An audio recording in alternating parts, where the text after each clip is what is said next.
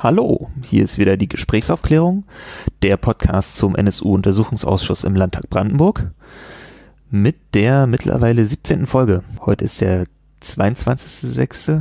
Genau, und wir haben einiges nachzuholen. Mittlerweile hat der Ausschuss dreimal getagt und das versuchen wir jetzt irgendwie aufzubereiten. Genau. Und reichlich verspätet fangen wir, glaube ich, an mit der Sitzung vom 4.5. Da hatten wir dann zu Gast zum einen zwei ehemalige Verfassungsschutzchefs aus den Ende der 90er, Anfang der 2000er Jahre, einmal Herrn Hasso Lieber und einmal den Herrn Heiner Wegesin. Und als dritten Zeugen hatten wir noch Henning Klinz oder Henning P. als Zeugen aus der Szene. Wir machen mal abweichend zu sonst jetzt erstmal keinen Nachrichtenteil, weil inhaltlich das dann doch irgendwie genug Material bietet. Ja, fangen wir mal an mit den beiden Verfassungsschützern. Der erste Zeuge in der Sitzung vom 4.5. war der Hasso Lieber, der für einen relativ kurzen Zeitraum, ich glaube für ungefähr elf Monate, 1998 und 99 Chef des Verfassungsschutzes in Brandenburg war. Genau, das war so gerade die Übergangszeit von dem Regierungswechsel, wo die CDU dann in der Regierung beteiligt wurde und der hat dann Herrn Förster abgelöst. Nee, andersrum. Er war vor dem Regierungswechsel, dann kam der Regierungswechsel und dann kam der Herr Wegesin, als es dann einen CDU-Innenminister gab. Und der Herr Förster hat halt die Leitung des Verfassungsschutzes irgendwie abgeben müssen. Und dann sein Nachfolger wurde dann der Herr Hasso Lieber, der sozusagen von außen kam. Also wenn ich das richtig verstanden habe, war er eigentlich Richter. Gilt zumindest auch irgendwie als SPD-nah. Ich weiß nicht, ob er ein Parteibuch hatte, aber er hat auf jeden Fall sowas angesprochen über seine Ablösung durch den Herrn Wegesin dann später, dass es durchaus normal ist, wenn da ein Schwarzer ins Ministerium kommt, dass dann kein Roter den Verfassungsschutz leiten würde. Das war, glaube ich, so ziemlich O-Ton. Genau. Also Hasso Lieber wird halt 1998, ich glaube im November, wird er da zum Abteilungsleiter der Abteilung 5. Brandenburgische Verfassungsschutz. Genau. Und das ist sozusagen direkt nachdem es so im August, September, Oktober diese Meldungen von Schipanski über das NSU-Trio gegeben hat, die dann ja irgendwie nicht so richtig weitergegeben wurden.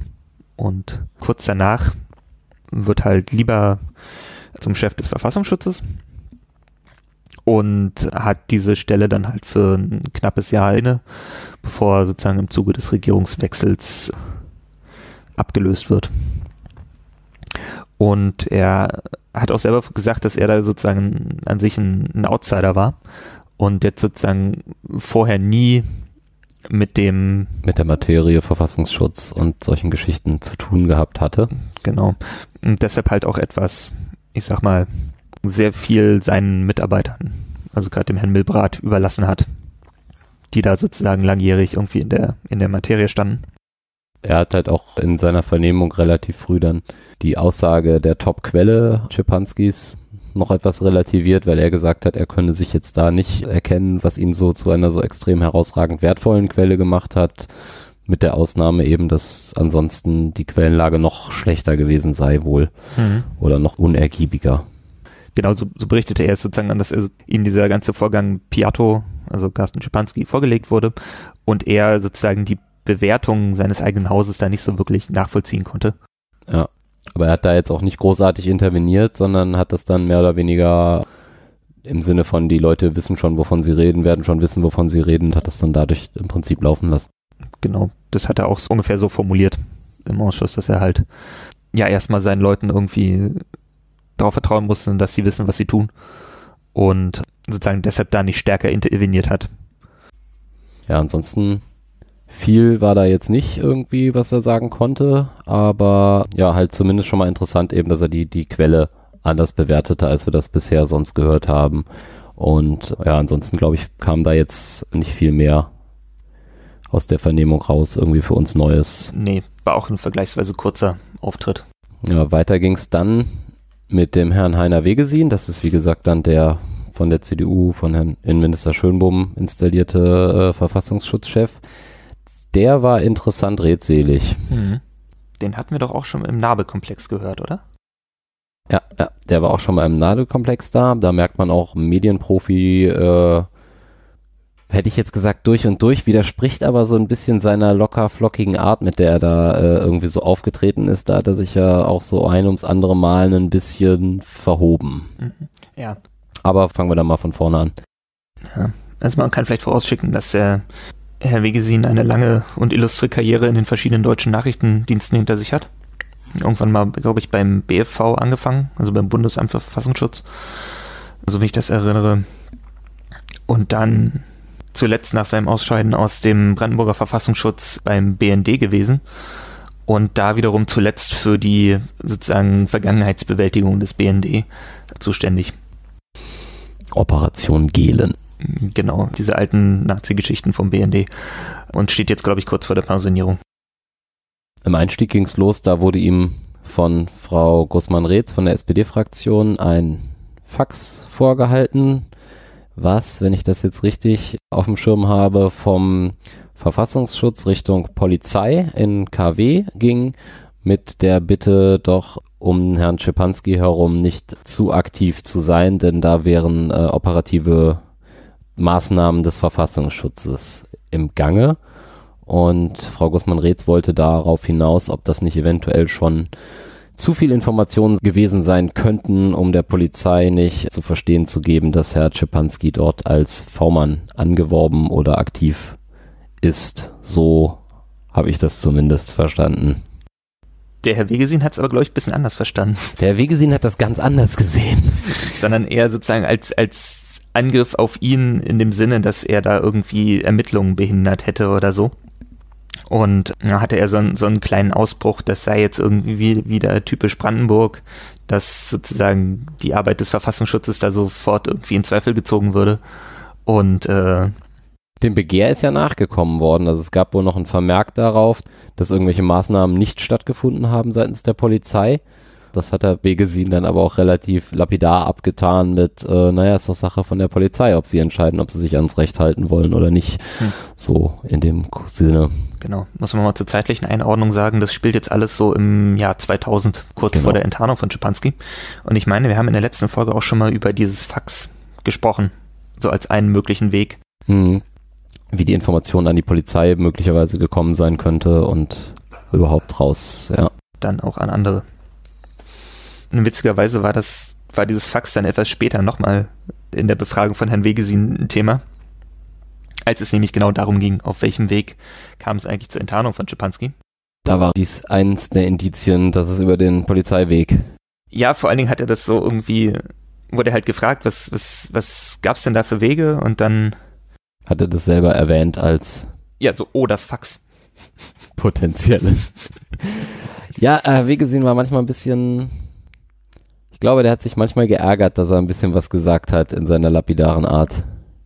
Ich weiß nicht, er wirkte halt sehr von sich selbst überzeugt und auch sozusagen immer sehr darauf bedacht zu zeigen, was er alles weiß und wo er überall Zugang hat, wen er alles kennt bei irgendwelchen anderen Diensten und wechselte halt auch immer wieder in so einen flapsigen Ton, wie wir das ja auch beim ersten Mal, als wir ihn da hatten, schon gehört hatten. Mhm. Er hat, wenn ihr, wenn ihr euch vielleicht erinnert, er hat den damals den V-Mann im Narbekomplex Christian K. damals auch mal als nicht die hellste Kerze auf der V-Mann-Torte bezeichnet. Das hat er hier mit Herrn Schipanski nochmal wiederholt. Genau. Also das benutzt dann irgendwie auch immer wieder die gleichen Redewendungen oder die gleichen Memes. Im Kontext mit dem Verrat von der V-Mann-Tätigkeit des Herrn Schipanskis wurde auch auf äh, ein Treffen mit dem Abgeordneten bzw. Justizminister Ludwig angesprochen, der ja auch die Sitzung davor schon mal da war. Und der Abgeordnete Ludwig aus Königs Wusterhausen hat von Kadern, die zu dem Zeitpunkt sich in Schweden befanden, aus dem Umfeld von Blood and Anna und C18, eine Postkarte mit Grüßen für einen heißen Wahlkampf oder sowas geschickt bekommen, also die man irgendwie als Drohung interpretieren könnte, die er auch als Drohung aufgefasst hat und denke, das ist auch eine valide Interpretation. Das hat Herr Wegesin dann behauptet, habe er in einem Treffen mit Herrn Ludwig als Silvester-Scherz oder sowas abgetan. Genau. Und ähm, er hätte auf jeden Fall mit Herrn Ludwig nicht über die Vormanntätigkeit von Herrn Schipanski gesprochen und der könne das daher nicht gehabt haben. Also diese Redmann-Verschwörung hat sich jetzt hier durch den Zeugen nicht bestätigen lassen. Genau. Das hatten wir in der letzten Folge irgendwie ein bisschen, bisschen ausgedehnter erklärt, dass wir ja dann noch eine Sondersitzung hatten, Genau. um den heutigen Brandenburger Justizminister zu hören, ob er möglicherweise den Schipanski verraten hat. Aber ich glaube, das hat sich irgendwie auch erledigt. Ansonsten gab es noch mal einen kleinen Ausflug von Herrn Wegesin zu Nazi-Läden oder Läden als solches, Tarnläden, die durch Verfassungsschutzämter aufgemacht wurden. Da ging es jetzt konkret erstmal darum, dass V-Person Piatto, also Carsten Schipanski, im Rahmen seiner Tätigkeit da vom Verfassungsschutz finanziell und organisatorisch unterstützt wurde, einen Nazi-Laden aufzumachen, der dann irgendwie in KW unter dem Namen Thule fungierte und auch so ein bisschen zu einem Treffpunkt wurde, wo dann später dann auch äh, Waffendeal abgeschlossen wurde. Daraufhin hat er dann auch nur so flapsige Sachen gesagt wie, äh, was meinen Sie, wie viele linke Szeneläden wir aufgemacht haben, in der Hoffnung, dass da irgendwie die RAF aufschlagen würde. Mhm. Er hat den, diesen Laden, den Schipanski da eröffnet hat, hat er auch bezeichnet als ein Wasserloch. So in, in dem Bild, dass sie sich da irgendwie alle, die Szene da irgendwie drum sammelt und man das dann irgendwie schön abschöpfen kann. Also so eine Sache, die bei, die bei Wegesin durchschien, ist halt so ein sehr, also wirklich schon fast menschenverachtende Haltung zu den V-Leuten oder zu den Quellen, wo er relativ klar gesagt hat, ja, wir haben die halt so weit strapaziert, wie es ging, haben die halt so viel genutzt, wie wir irgendwie konnten und haben auch nicht, sozusagen, haben uns nicht wirklich in den Kopf gemacht, um irgendeine äh, Exit-Strategie für die Person, um eine Perspektive fürs Leben danach sozusagen zu haben, auch und während der, während der V-Mann-Zeit, ich glaube, das war ja auch jedes Mal wieder die äh, Abgeordnete Nonnenmacher von den Grünen, die das irgendwie so, die mal so beispielhaft aufzeigte, wie so Wochenenden da teilweise ausgesehen haben. Und das ist dann im Prinzip NPD-Sitzung hier, NPD-Sitzung da, freie Kräfte dort, Konzert da. Also das war schon ein Fulltime-Job, den der da gehabt hat. Und da kommen wir dann ja auch bei der später, später nochmal zu. Das hat der, der Kollege V-Mann zumindest selbst wohl ähnlich gesehen. Hm. Aber das war also auch durch die betont flapsige Sprache, die der Wegesin da irgendwie an den Tag legt, wirkte das halt schon. Ja, nee, also es ist auch ein Ausdruck einer Geisteshaltung, finde ich. Sozusagen gegenüber dem, dem Einsatzmittel Mensch. Ja. So was da halt auch irgendwie verbraucht wird. Und das finde ich in der. Ist in dem Kontext schon eher unangebracht. Und gleichzeitig hat er halt auch irgendwie, glaube ich, keine, keine allzu hohe Meinung von seinem, von seinem damaligen Amt, beziehungsweise der Abteilung 5. Er hat an einer Stelle hat er äh, so ungefähr formuliert, ja, die glaubten, sie hätten da mit dem Schipanski eine Starquelle, das sei aber hauptsächlich Autosuggestion gewesen. Und da schien auch mit ihm irgendwie, es schwankte so ein bisschen mal, schien bei ihm auch durch, dass er tatsächlich von der Qualität der Infos oder überhaupt dem, was Schipanski lieferte, jetzt auch nicht so viel hielt. Also gerade im, im Vergleich zu anderen Diensten, anderen Quellen, was er halt sonst irgendwie aus seinem, aus seiner Karriere kannte. Dass gleichzeitig aber der Brandenburger Verfassungsschutz davon überzeugt war oder sich selbst davon überzeugt hatte, dass sie da mit Schipanski irgendwie einen, einen Hauptgewinn hatten. Das, passt dann ja auch wieder zu der vorherigen Aussage von Herrn Lieber, der das ja ähnlich zumindest in Frage gestellt hat, ob das jetzt so die Topquelle war. Ja. Andererseits hat der Herr Wigesien auch gesagt, dass sozusagen nicht nur die Auswertung beim Brandenburger Verfassungsschutz, sondern auch das Bundesamt und der, sagen wir so, der Verfassungsschutzverbund, also die anderen Ämter, an die irgendwelche Informationen von Schipanski gesteuert wurden, sozusagen mit der Quelle sehr zufrieden gewesen sein.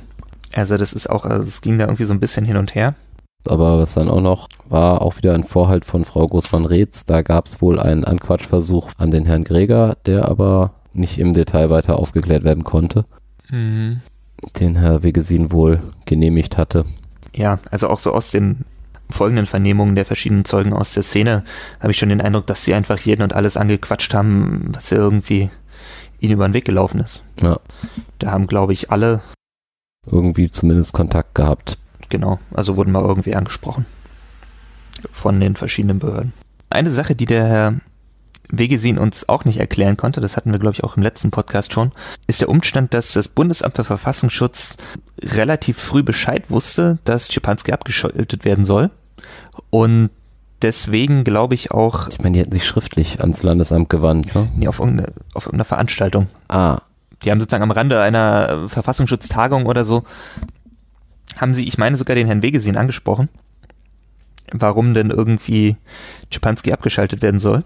Also wir reden jetzt so gerade über diese Tage im Juni, Mai, Juni, Juli 2000.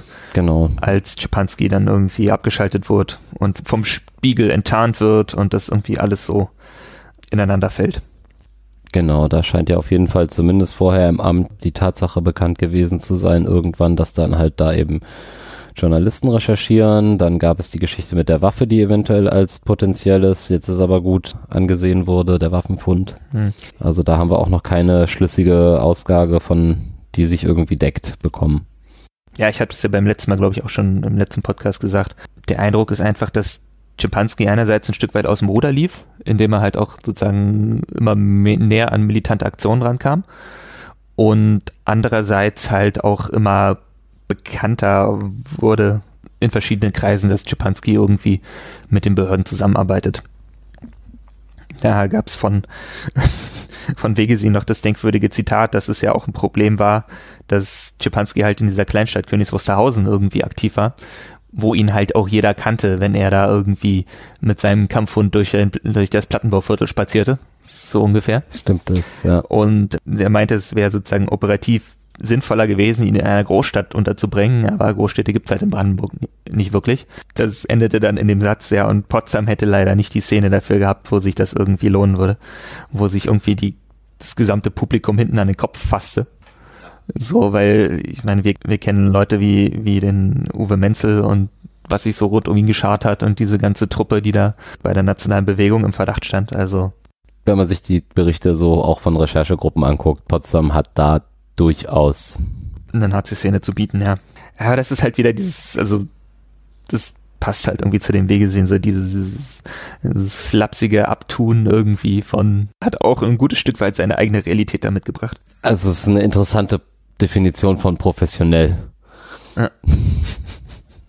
Was man da so beim Verfassungsschutz erleben konnte. Also das erklärt aber auch so ein bisschen, wie so ein Laden halt irgendwie komisch laufen kann, wenn da im Prinzip an der Führung so jemand sitzt, der sich sehr gerne reden hört. Ja, das und ist also irgendwie den Ernst so ein bisschen vermissen lässt. Also an sich die beiden, die wir gehört haben und der auch schon sozusagen die untergeordneten Leute im Verfassungsschutz, die wir in den Sitzungen davor gehört haben, verstärkt halt immer weiter das Bild einer Behörde, die zumindest zum damaligen Zeitpunkt irgendwie ziemlich kaputt war von ihren Abläufen, die sich auch zehn Jahre nach ihrer Gründung irgendwie viel von ihren Prozessen sozusagen ausgedacht hat, während sie da irgendwie das schon umgesetzt haben. Ja. Die halt auch irgendwie ich weiß nicht, ob es ein, ob es ein naives Verhältnis ist irgendwie oder eine naive Sicht auf diese Szene oder irgendwie völlig verquere Prioritäten. So, dann haben sie halt den erst den einen Chef, der sozusagen so ein bisschen Hands-off-Führung macht und das erstmal so laufen lässt, weil er ja auch selber nicht, nicht drinsteckt. So, und dann haben sie, kriegen sie diesen Typen, der halt irgendwie mit maximal großen Eiern da reingeht und so jovial führt. Genau, so ist irgendwie so, so jovial führt. Kein gutes Bild, was der Verfassungsschutz da abgibt. Nein. Wo wir auch gerade wieder bei so, so jovialen Sprüchen sind und so. Eine ganz interessante Sache, die der Herr Wegesiner noch erzählt hat, ist, also er wurde gefragt nach Schipanskis Motivation, sich da irgendwie anzubieten, weil wir erinnern uns, der Vormannführer von Schipanski, äh, Gordian Meyer-Plath, hat ja uns in der Sitzung davor noch erzählt, Schipanski sei ja eigentlich innerlich ausgestiegen gewesen. Der sei ja sozusagen eigentlich kein Neonazi mehr gewesen, sondern hab sich, habe sich halt nur noch in der Szene bewegt, sozusagen, um als V-Mann diese ganzen Informationen zu gewinnen und dadurch irgendwie der Szene zu schaden. Nun wird halt Wegesehen auch gefragt, wie dann irgendwie Schipanskis Motivationslage aussah. Und Wegesehen sagte, Schipanski ist bis zuletzt und immer noch irgendwie ein in der Wolle gefärbter Neonazi gewesen hat beispielsweise auch seine Kinder dementsprechend benannt und wie gesehen wisse das alles aus Gesprächen mit den LKA-Beamten, die das Zeugenschutzprogramm betreuen. Sagen, dass Czepanski auch nach seiner Enttarnung sozusagen immer noch ideologieverhaftet sei. Und das steht halt in einem, in einem krassen Widerspruch zu dem, was uns alle anderen Verfassungsschützer vorher erzählt haben. Insbesondere die V-Personenführer. Genau, insbesondere die V-Personenführer. Steht auch in einem Widerspruch zu dem, was uns Czepanski dann in den nächsten Sitzungen selbst erzählt hat. Oder was halt auch schon aus Aktenvorhalten uns bekannt war bezüglich Briefverkehr zwischen V-Person und V-Personenführer zum Beispiel. Ja, dem, dem widerspricht ja nicht so unbedingt. Ja, obwohl stimmt, ja. Also sozusagen das, sozusagen die, die offizielle Geschichte ist ja das, was, was Meyer Plath gesagt hat. Der ist eigentlich innerlich ausgestiegen und. Und das ist alles nur Spaß. Und hat das halt nur gemacht, um irgendwie dem, der Neonazi-Szene zu schaden. Und Wegesin hat dem halt eindeutig widersprochen.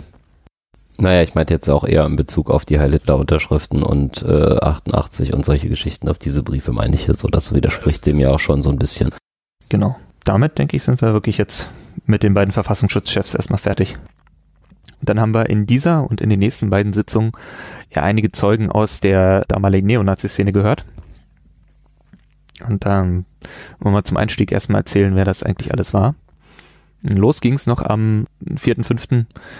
mit Henning Klinz, der mittlerweile einen anderen Nachnamen hat. Das war wohl ein enger Freund sowohl von, von Carsten Schipanski als auch von Jan Werner. Clint selber war auch wohl sehr umtriebig in dieser ganzen Musikszene bei der Organisation von Konzerten. Und ja, eine Idee zum Label.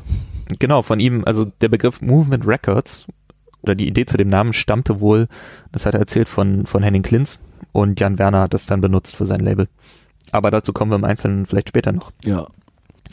Dann haben wir natürlich am 11.06. die große Carsten Schipanski-Sitzung gehabt. Genau. Wo wir also über, also mit Pausen, glaube ich, zehn Stunden genau einen Zeugen befragt haben. Also wir natürlich nicht, sondern wir haben nur zugehört. Und das war auch der Tag mit dem bis jetzt, glaube ich, größten Polizeiaufgebot am Landtag. Ja, das war also gut umstellt. Genau, da stand so ein, weiß ich, ein halbes Dutzend oder mehr Wannen standen draußen. Drin war einiges an Polizei. Und das Ganze war so organisiert, dass die Abgeordneten in dem einen Raum den Zeugen befragt haben und das Publikum in einem anderen Raum, in dem normalen Ausschuss-Sitzungssaal saß und das Ganze per Audioübertragung sich zu Gemüte geführt hat. Genau. Das ist ja so ähnlich auch schon bei den, bei manchen Zeugen aus dem Verfassungsschutz praktiziert worden. Ja. Und genauso wurde das dann auch gehandhabt bei den nächsten Zeugen dann. Uwe Menzel am 15.06. Der saß dann auch im Ausschussraum, während es in den Presseraum ähm, die Audioübertragung übertragen wurde. Wobei da die, die Begründung eine andere war. Also bei, bei Carsten Schipanski, der ist ja irgendwo im Zeugenschutzprogramm und da war sozusagen die Begründung für diese, also dafür den Zeugen nicht einfach öffentlich zu vernehmen, war halt ganz klar sozusagen der, der Schutz seiner, seiner jetzigen Identität. Bei Uwe Menzel ging es wohl eher darum, dass sozusagen ihm keine Bühne zu bieten und auch in gewisser Weise die Sicherheit des Publikums. Weil da gab es ja auch in der Vergangenheit schon Bedrohungen, sozusagen durch, durch Menzel und sozusagen sein, sein Umfeld dass das Publikum auch da sitzen kann, ohne jetzt zu befürchten, von irgendwelchen Neonazis erkannt zu werden, weil Potsdam ist jetzt halt doch keine so große Stadt, dass man sich nicht nochmal irgendwie über den Weg laufen würde. Genau. Wenn dem übertragen wurde, war auch immer irgendwie äh, Sicherheitspersonal irgendwie anwesend. Wobei jetzt sozusagen Leute aus der Neonazi-Szene habe ich bis jetzt noch keine erkannt oder wahrgenommen, sagen wir so. Ja. Im Publikum. Also verschiedene Leute aus dem ich sag mal so neue Rechte, AfD, Kompakt, äh, ähnliches Umfeld ist, die sind schon da. Ja. Aber sozusagen jetzt aus der Musik und Skinhead oder was auch immer die heute so sind, Szene, war jetzt zumindest niemand Offensichtliches dabei. Ja, und als letzten war dann auch noch am 15.06. Herr Luko, Ralf Luko, genau. geladen. Ralf Luko kommt ursprünglich aus Königs Wusterhausen, war Mitglied der United Skins und war auch wohl ein, ein wichtiger Freund, ein wichtiger Kontakt für Carsten Schipanski. Luko ist nach eigenen Angaben halt um das Jahr 2000 nach Schipanskis Enttarnung aus der Szene ausgestiegen. Sozusagen auf Druck der Familie. Genau. Und zwischen diesen beiden Zeugen gab es noch ein kleines Intermezzo mit einem Zeugen aus der Haftanstalt. Ach stimmt, den hätte ich dem, komplett vergessen. Dem Herrn B. Punkt. Herr B., ja. Der sozusagen nicht der Neonazi-Szene zuzuordnen ist. Der derjenige war, der damals angezeigt hat, dass in der Redaktion der Häftlingszeitung der JVA Brandenburg Neonazi-Fanseins, also vor allem der Weiße Wolf, produziert werden. Und der konnte dazu einiges recht Interessantes erzählen, also ja. wie man darauf gekommen ist und wie da die Zusammenhänge waren und auch sonst ein bisschen sozusagen den den damaligen Knastalltag aus Sicht eines, in Anführungszeichen, normalen Häftlings mal ein bisschen einordnen. Ja. Dann würde ich sagen, sagen wir mal was zum Auftreten der Zeugen.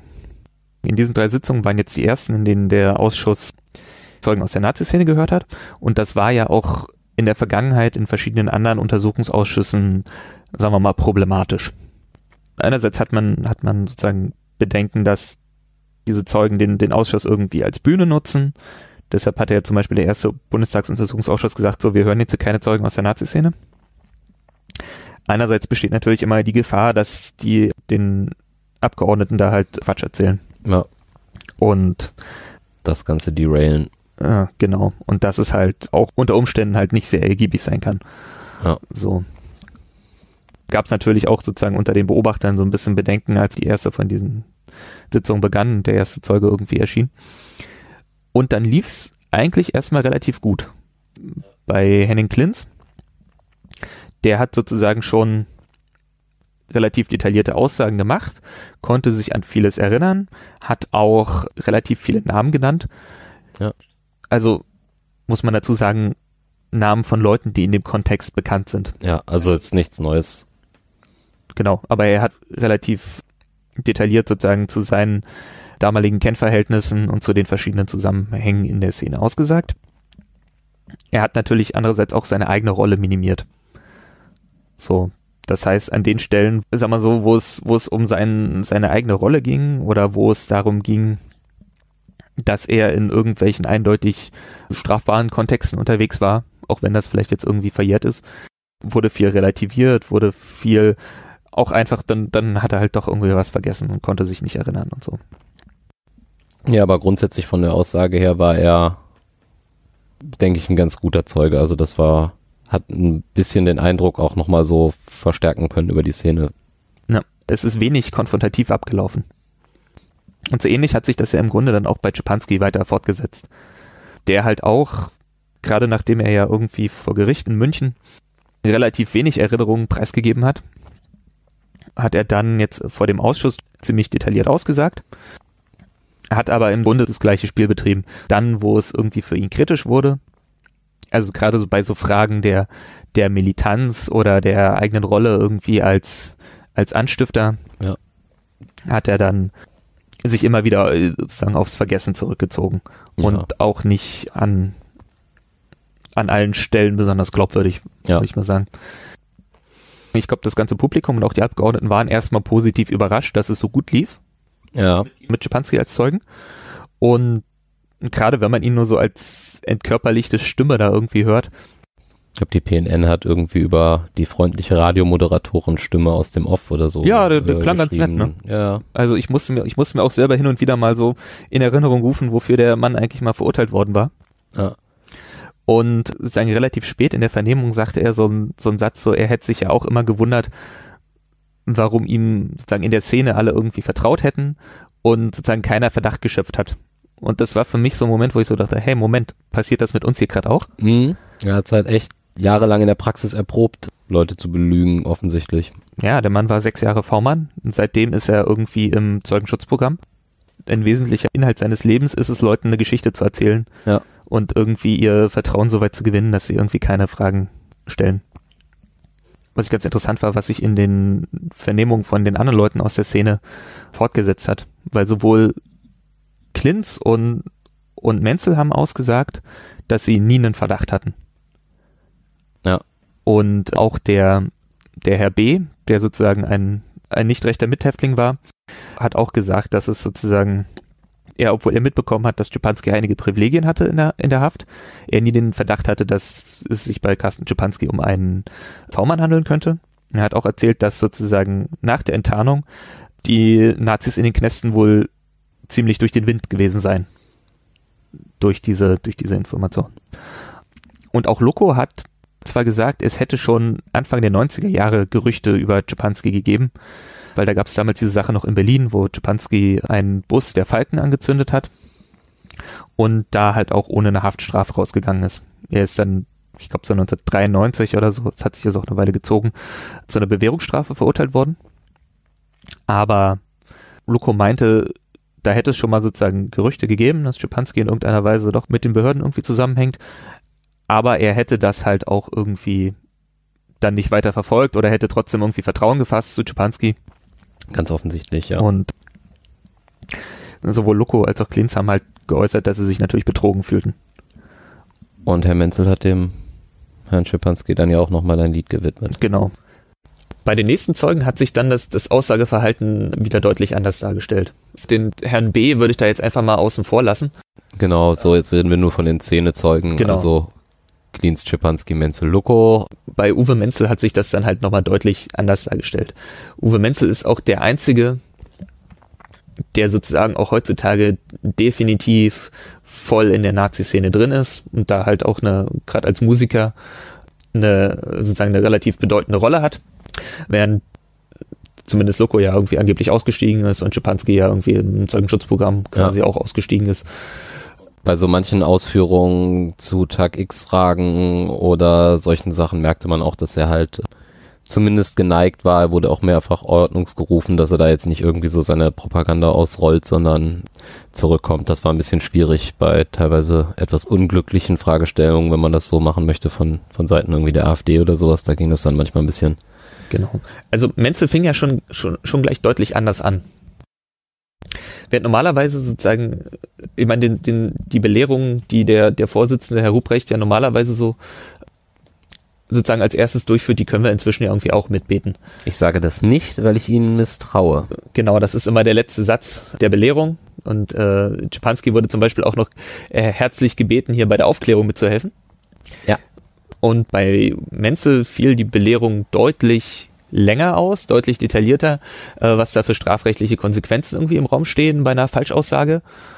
Auch nochmal der Hinweis sozusagen, die, glaube ich, die Würde des, des Hohen Hauses zu achten und sich dem sozusagen sprachlich entsprechend zu verhalten.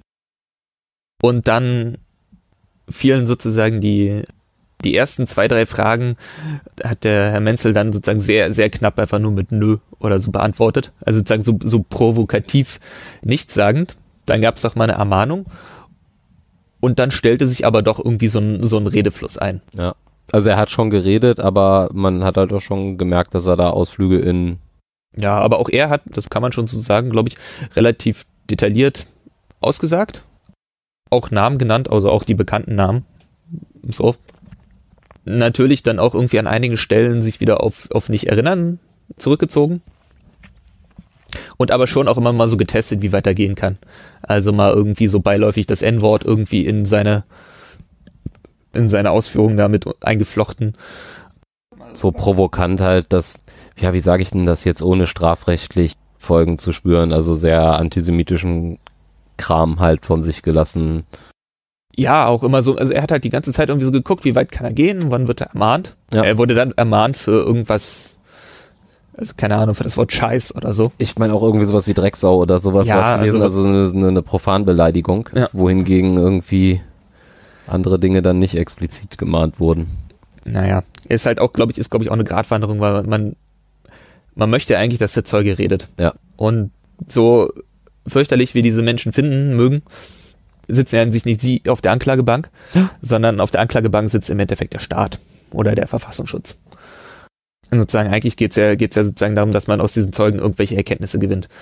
Und von daher ist es halt gerade mit solchen Leuten irgendwie auch eine Gratwanderung, Ja, was man da irgendwie zulässt und was man, ich hatte jetzt nicht das Gefühl, dass er das, dass es ihm sozusagen als Bühne wirklich nützlich war.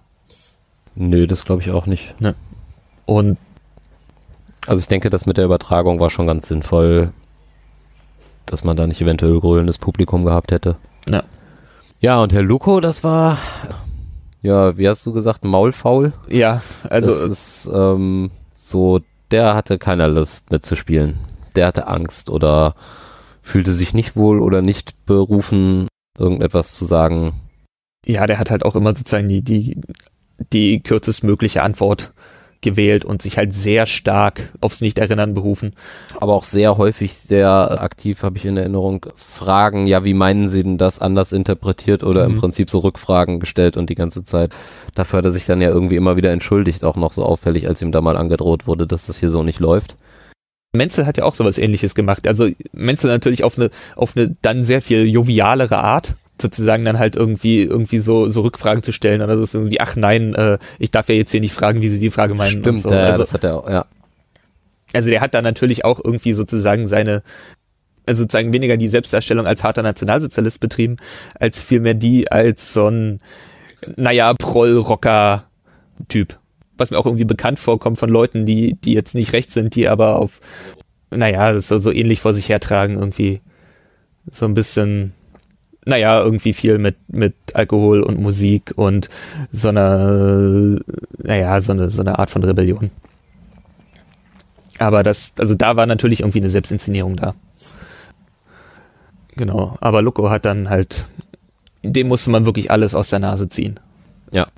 Am Ende gab es dann wohl auch noch ein bisschen komische, da war ich dann glaube ich schon weg, aber da hat, das hast du mir neulich erzählt, gab es dann noch irgendeine komische Szene mit der, mit der AfD. Ja, das Problem war, den irgendwie immer ein bisschen zum Reden zu bringen. Ging auch so ein bisschen um seine Ausstiegsmotivation und dann, als es dann irgendwie so hieß, seine Familie habe ihn ja auch dazu gedrängt, da meinte Herr, wer war das dann in dem Moment, Herr Wiese oder Herr Galau? Ich glaube, Herr Wiese müsste es gewesen sein an dem Tag. Meinte ihn da auch noch ein wenig äh, bedrohen zu müssen im Sinne von, äh, wir können sie auch anzeigen und äh, was meinen Sie denn, wenn Ihre Familie hier vorgeladen werden müsse? Das war dann ein wenig äh, außer aus dem Ruder gelaufen. Hm. Ich denke, das hat dann auch irgendwie Herr Wiese irgendwie gemerkt, dass das jetzt gerade so nicht geht. Da gab es ja noch eine Intervention vom Vorsitz, oder? Ich meine, man hatte da schon zu verstehen gegeben, dass das so nicht funktioniert. Das war so auch der großartige Beitrag von der AfD zu diesem Ausschuss. Also das passiert ja öfter, dass gerade die AfD auch mit Abgeordneten aus anderen Fraktionen aneinander gerät, wenn die Fragen halt irgendwie zu, also die, die Fragen der AfD irgendwie besonders krude werden oder so, dann, dann erlaubt sich der eine oder andere auch schon mal irgendwie einen Kommentar dazu Ja. aus den anderen Fraktionen und da gab es ein paar Mal, gab es da irgendwie so kleine, kleine verbale Rimpeleien. Ja, aber das war jetzt schon, also da dem Zeugen so offen zu, ja, es ist, ich würde sagen, dass es von allen als Drohung aufgefasst wurde, das ist ähm, schon durchaus nicht hilfreich. Ja. Ja, soweit zu der Einschätzung der Zeugen und deren Aussageverhalten. Was mir da gerade noch zur AfD einfällt, da gab es auch irgendwie so eine etwas krude Fragerichtung in der Befragung von Schipanski. Der Ausschuss hat ja im Grunde mit Schipanski dessen ganzen Werdegang so zwischen Ende der 80ern und dem Jahr 2000 abgeklappert. Auch mehr oder weniger chronologisch. Relativ am Anfang ging es um Schipanskis Sozialisation in Berlin-Neukölln. Und da fragte ihn, ihn Herr Wiese halt irgendwie nach sozusagen Schipanskis Erfahrungen mit Gewalt und mit irgendwie Straßengangs und Schipanski sagte halt, ja, er hätte halt, wäre schon in seiner Jugend mit Gewalt konfrontiert gewesen und sag mal so Messer seien da nichts Ungewöhnliches gewesen und man hätte ihm irgendwo am Hermannplatz irgendwie ein Messer an, an die Kehle gehalten und das sei, hätte irgendwie einen bleibenden Eindruck hinterlassen. Und irgendwie wurde es dann, glaube ich, ein bisschen abgewirkt oder der Herr Wiese wollte selber nicht so weit gehen, aber es lief halt so ein bisschen in so eine Richtung, naja, irgendwie dann Erzähl uns doch mal was von Ausländergewalt. Genau.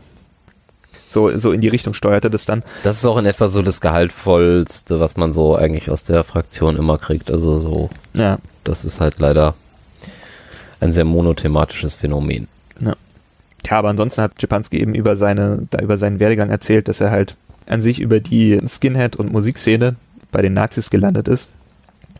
Und dass Ende der 80er es in Berlin eine, West-Berlin damals halt noch eine, eine Skin-Szene vielleicht von irgendwie 100 Personen gegeben hätte, die sich aber eher zersplittert war und sozusagen sich nach Stadtteilen eher wie so kleine Jugendgangs. Ja, und auch nochmal unterteilt irgendwie so in Fußballszenen und Poolszene und verschiedene Musikszenen. Genau. Ja. Schipanski ist dann wohl bei der Na Nationalistischen Front gelandet, was halt in Berlin vor allen Dingen von einem Andreas Pohl gesteuert wurde. Den er da so auch als Ziehvater Genau. beschrieben hat äh, in seiner Aussage. bei dem er auch mal einen Monat gewohnt hat, glaube ich, oder drei. Ja, Und Andreas Pohl hatte halt auch irgendwie eine der ersten deutschen Rechtsrock-Bands gegründet und betrieben, Kraft durch Freude. Schipanski hatte halt sozusagen seinen Einstieg einerseits über dieses Skinhead, Fußball und Musikding und dann sozusagen ideologisch über die äh, nationalistische Front. Da fällt mir jetzt gerade der, der Name von dem, von dem sozusagen Deutschland-Anführer nicht ein. Meine, auf Schönborn müsste das gewesen sein. Schönbaum war, war ja auch ein bisschen älter und sozusagen zur jüngeren Fraktion der Nationalistischen Front gehörte eben dieser Andreas Pohl, der äh, so gut zehn Jahre älter ist als Schipanski, damals also irgendwie Anfang 30 war und sozusagen sehr stark den Skinhead-Flügel der Nationalistischen Front betreut hat. bevor die nationalistische Front sich dann irgendwie zerlegt hat und Pohl selber dann nach der Wende irgendwie eher so ins Rocker und naja, so Motorrad-Milieu äh, abgedriftet ist. Wohl zum Gremium MC irgendwie dann auch Berlin verlassen hat, nach, glaube ich, nach Dresden gegangen ist. Wobei sein Motorradclub, wo er Mitglied war, wohl zuerst irgendwie Clan MC hieß. Ah. Eins von beiden, White Knights oder Clan MC. Und also da halt auch sozusagen immer noch direkte Bezüge zum KKK. Dann das irgendwie vom Gremium MC geschluckt wurde. Die Nationalistische Front, die hat auch in Westdeutschland in Detmold ein Schulungszentrum unterhalten. Was, ich weiß nicht, ob es stimmt, aber was Czepanski meinte sozusagen wohl, dass irgendwie die, die erste nationale Immobilie gewesen sei. Ja, stimmt, ähm, das hat er zumindest gesagt, ja. Und Czepanski schilderte, dass sie da halt mehrmals irgendwie Schulungsfahrten entweder zu diesem Zentrum gemacht hätten oder auch zu so, er nannte es Gewaltmärsche.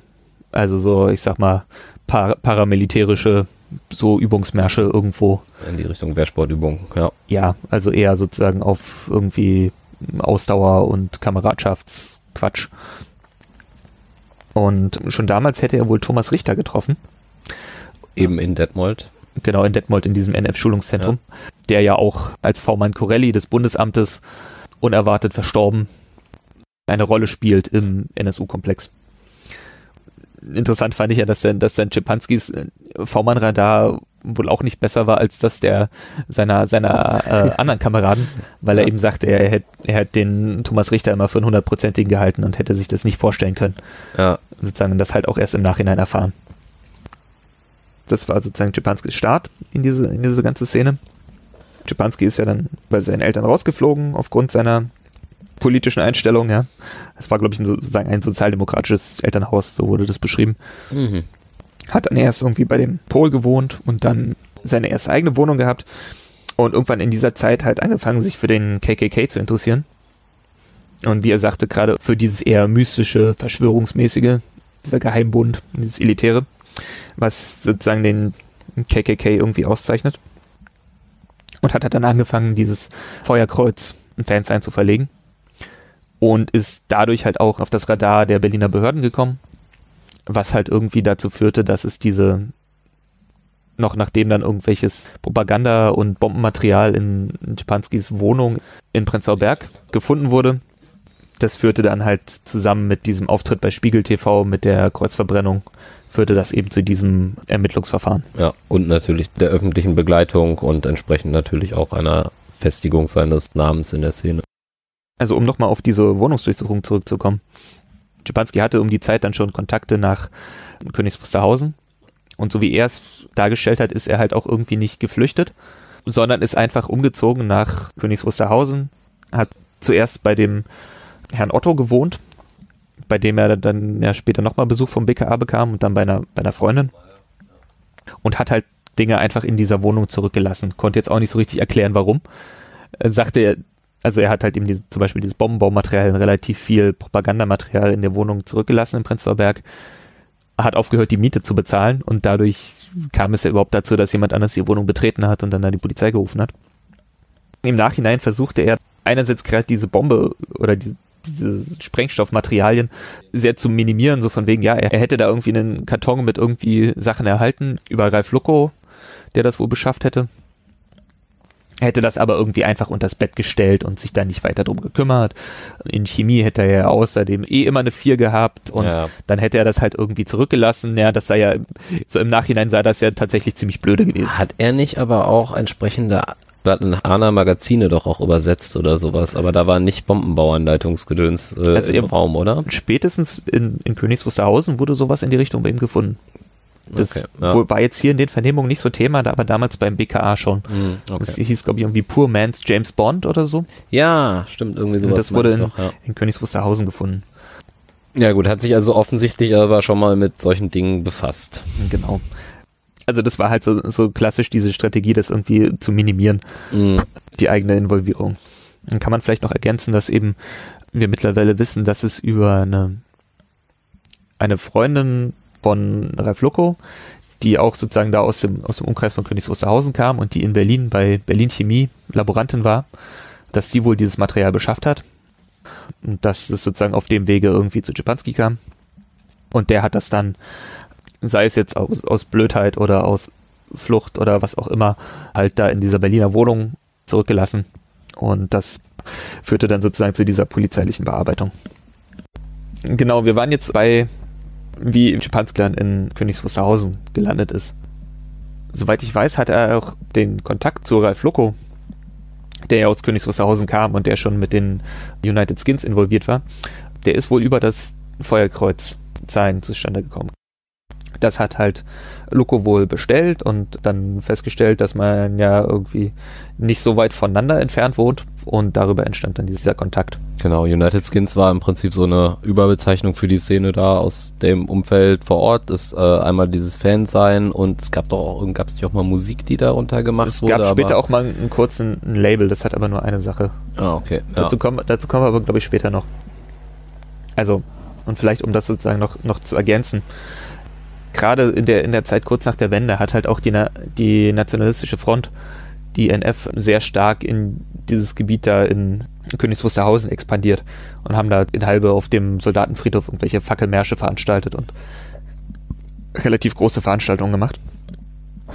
Und auf jeden Fall hat Japanski da eben einen Anschluss gefunden und ist dann halt zuerst zu dem Herrn Otto nach KW gezogen und da fand dann diese berühmt-berüchtigte Durchsuchung durch das Bundeskriminalamt statt. Seiner Berliner Wohnung. Nee, die Durchsuchung in der Berliner Wohnung fand im, lass mich lügen, Dezember 1991 statt. Ja. Da war Czepanski aber da schon nicht mehr anwesend. Ach ja, die zweite Durchsuchung. Genau. Jetzt, genau. Dann hat man sozusagen diesen Sprengstofffund zusammengebracht mit dem Verfahren wegen einer terroristischen Vereinigung, wegen des KKK, das sozusagen gestartet wurde nach diesem Spiegel-TV-Beitrag. Von der Kreuzverbrennung. Von der Kreuzverbrennung, genau. Und das führte halt alles zusammen, führte es im Februar, ich glaube es war der 22. zweite zu dieser Hausdurchsuchung bei Otto und Czepanski in Königs Wusterhausen. Und Czepanski wurde dann wohl die nächsten drei Tage befragt von den, von den verschiedenen BKA-Leuten, die wir auch schon dazu gehört haben.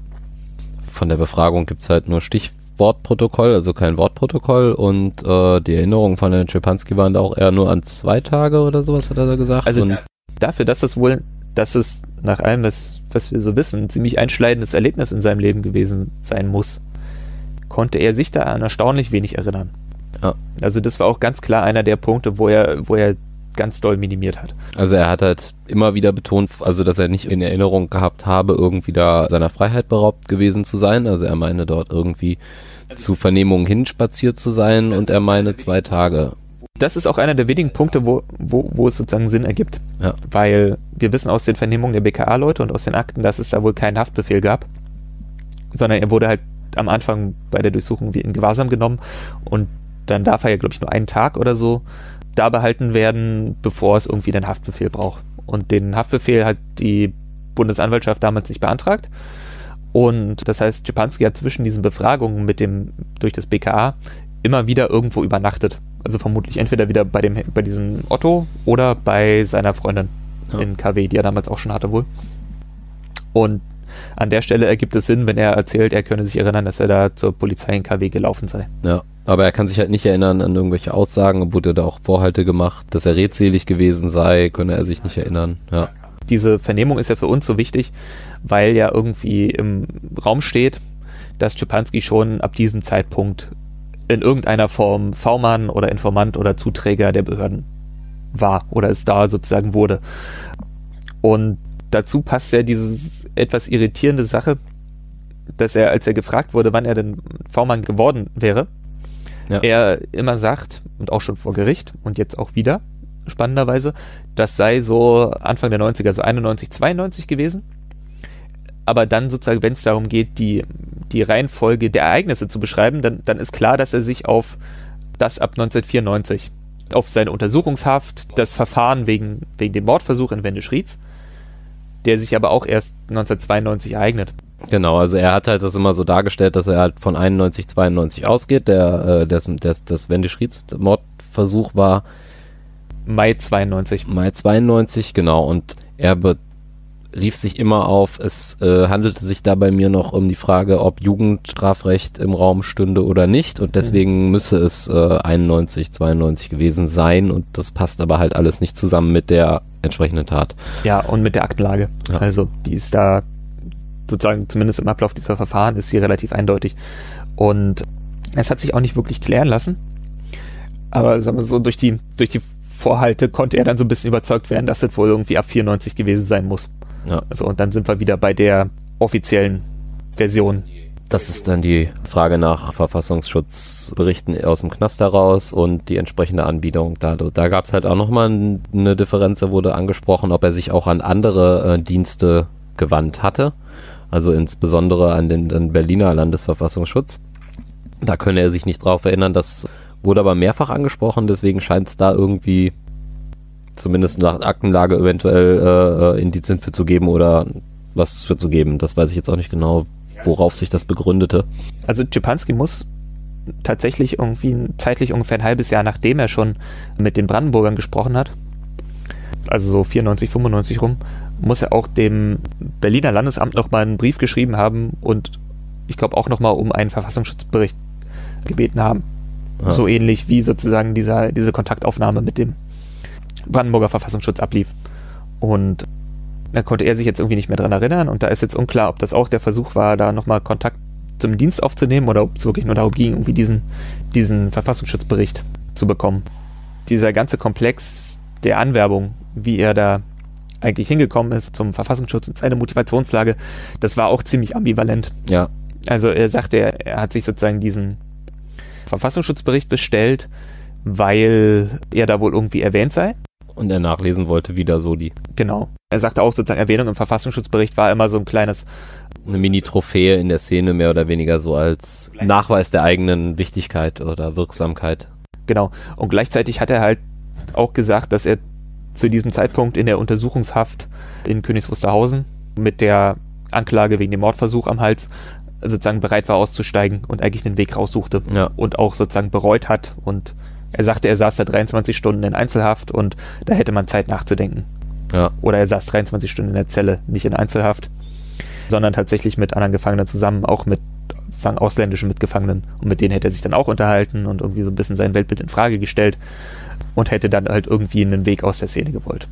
Und hat dann wohl dem Verfassungsschutz auch einen Brief geschrieben, in dem er Informationen angeboten hat, der sich aber, das kennen wir jetzt nur aus den, den Vorhalten und den, den Fragen der, der Abgeordneten, der sich jetzt nicht wirklich nach dem Brief eines Menschen liest, der gerade sehr stark bereut, sondern es hat eher vom Ton ein Spielen mit der eigenen Wichtigkeit genau. zu tun gehabt, genau. Er hat ja auch noch äh, eine Sache als Motivation erwähnt gehabt, dass es ja mit Treue und Ehre in der Szene als Beispiel nicht so weit her gewesen sein könne, weil seine Freundin, die ihn wohl mit einem Kollegen da besucht hat in der Haftanstalt, irgendwie sich da auch rumgeknutscht haben. Das muss ihn wohl auch irgendwie gekränkt haben. Das hat er noch angebracht. So, so kurz nachdem er da wohl in, in der Untersuchungshaft in Königs Wusterhausen gelandet ist, hat seine Freundin ihn wohl betrogen und dann verlassen mit einem anderen Mann aus der Szene.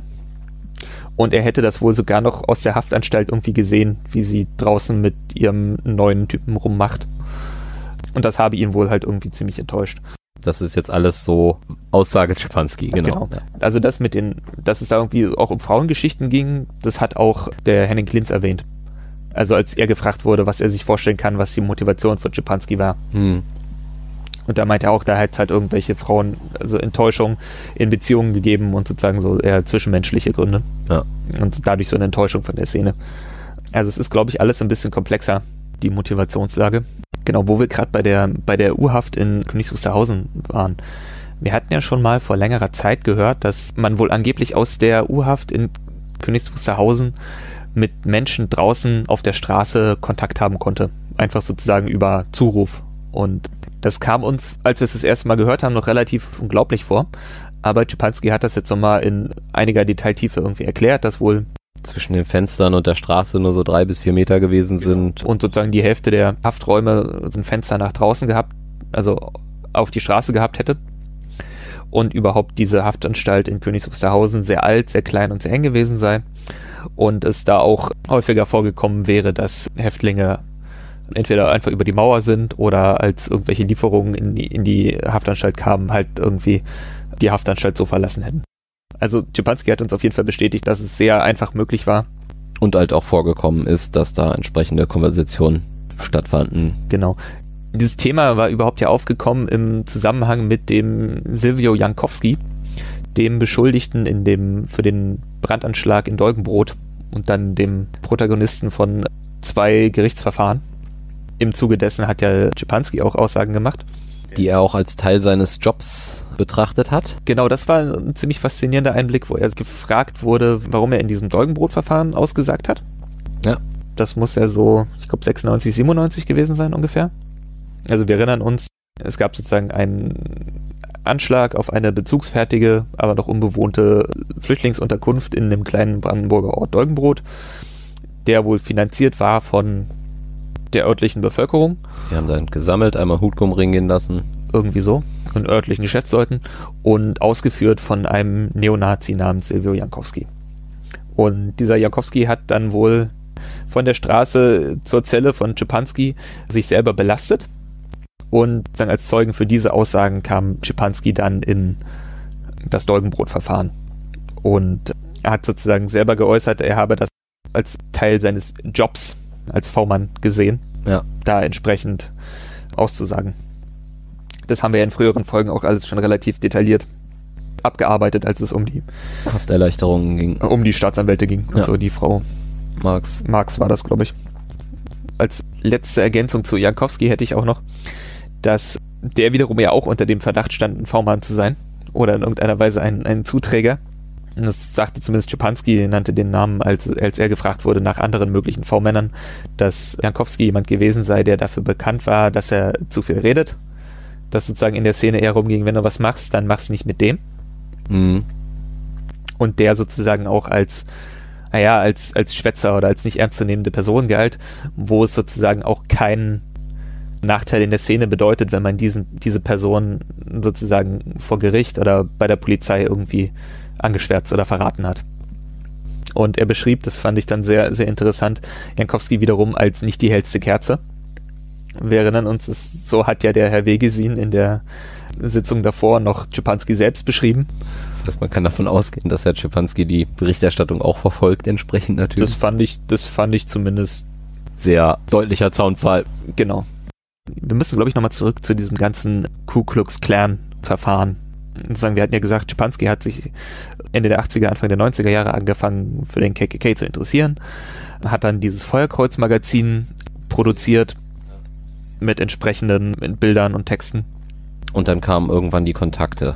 Genau. Hat dann angeblich auch einfach bloß ein KKK-Postfach in den USA angeschrieben und hat darüber eben den Kontakt zu Dennis Mahan, sozusagen diesem amerikanischen Ku Klux Klan Führer bekommen.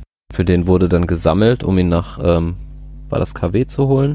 Sie hatten dann irgendwie vor, mal nach Europa zu holen, haben dafür auch irgendwie 200 Mark als, Bei, als Beitrag zu den Flugkosten gesammelt. Ein Großteil der Kosten hätten dann wohl die Strukturen in Amerika übernommen. Und dann kam Mayhem wohl her. Und äh, dann gab es eben diese Idee, sozusagen eine entsprechend öffentlichkeitswirksame Aktion zu machen. Das war dann dieses Spiegel TV. Genau, das war diese Kreuzverbrennung irgendwo im Wald bei Halbe. Ja. Schipanski hat das wohl organisiert, unter anderem, wenn ich das richtig sehe, mit Norman Zülke, einem Berliner Neonazi, der dann später auch einen Mord begangen hat. Zülke hätte wohl irgendwie bei RTL oder so bei der Redaktion angerufen und hätte, hätte das sozusagen angeboten. Dann habe man sich irgendwie mit dem Fernsehteam getroffen und sei da irgendwie in den Wald gefahren und dann sei wohl sogar das Fernsehteam auch irgendwie so ein bisschen enttäuscht gewesen, dass das halt alles doch eher irgendwie krude und lächerlich wirkte. Und jetzt auch nicht besonders viele Neonazis dabei waren.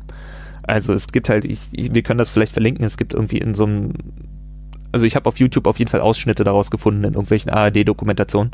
Da sieht man halt wahlweise irgendwie Mayhem mit irgendeiner so grauen KKK-Uniform stehen, gerahmt von so zwei, zwei Typen in weißen Kostümen oder dann halt mal so fünf Neonazis, so ein kleiner, ein großer, ein dicker und ein dünner in Sturmhauben und so Militaria-Klamotten und Bomberjacken. Also es, es wirkt auch erstmal alles ein bisschen, bisschen klein. Aber muss ich ganz ehrlich sagen, auch nicht so ganz so klein, wie Czepanski das dann wiederum dargestellt hat. Weil er sagte ja auch sozusagen, ein Großteil der Szene hätte das irgendwie nicht weiter interessiert, den sei das ist zu amerikanisch gewesen. Ja, das, das sagte Menzel dann. Also zu, ja, einerseits zu lächerlich irgendwie mit diesen Kostümen und sich da irgendwie irgendwelche Bettlaken umzuhängen und da Löcher reinzuschneiden und so. Das hat Czepanski auch sehr stark minimiert.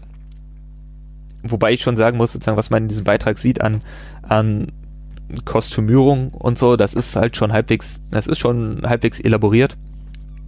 Also irgendwie mit diesen, mit diesem Wappen aufgenäht und so und das ist so lächerlich, wie Czepanski das dann wieder dargestellt hat, war das dann halt doch nicht.